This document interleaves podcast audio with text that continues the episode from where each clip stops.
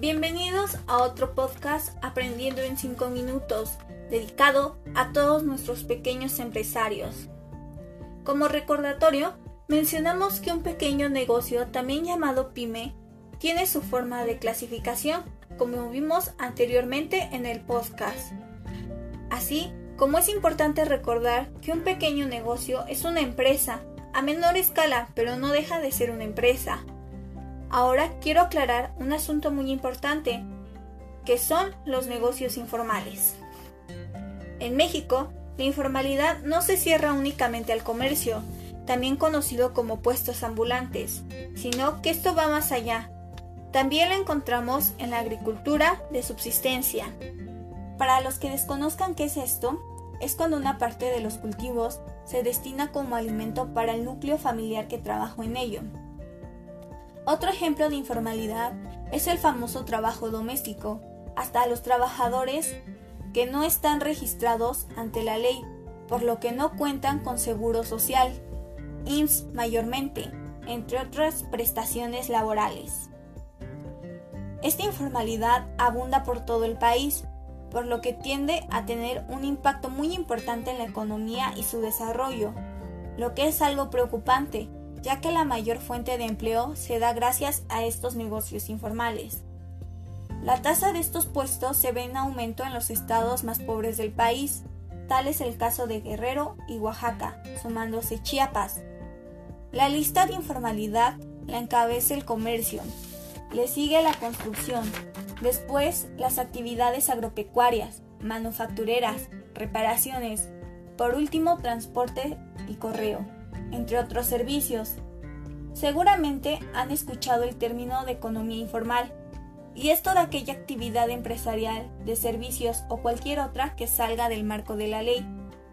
Un negocio informal también se le puede considerar pyme, ya que para ser considerado solo tienes que entrar en la clasificación como vimos anteriormente en el podcast, con el número de empleados y ganancias anuales. Para que este negocio informal pase a formar parte de un negocio formal, tiene que cumplir una serie de requisitos legalmente.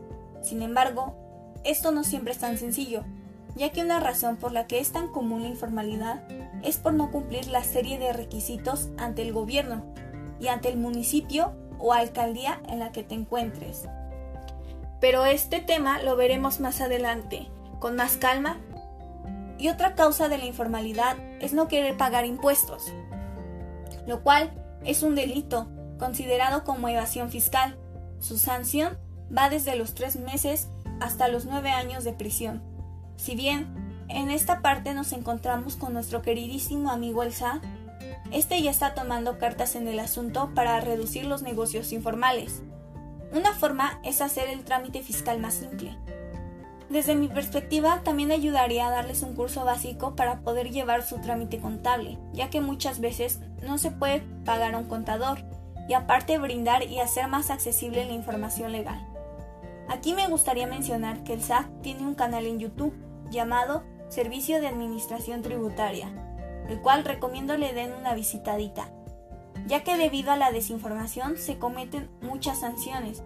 Igual les recomiendo investigar más por su parte, o bien pueden acercarse a instituciones como a la Cámara de Comercio, Servicios y Turismo en Pequeño de la Ciudad de México, que se encuentra en Isabela Católica, número 135, Centro Cuauhtémoc, código postal 06080, Ciudad de México, con el número telefónico 55 55 12 29 76.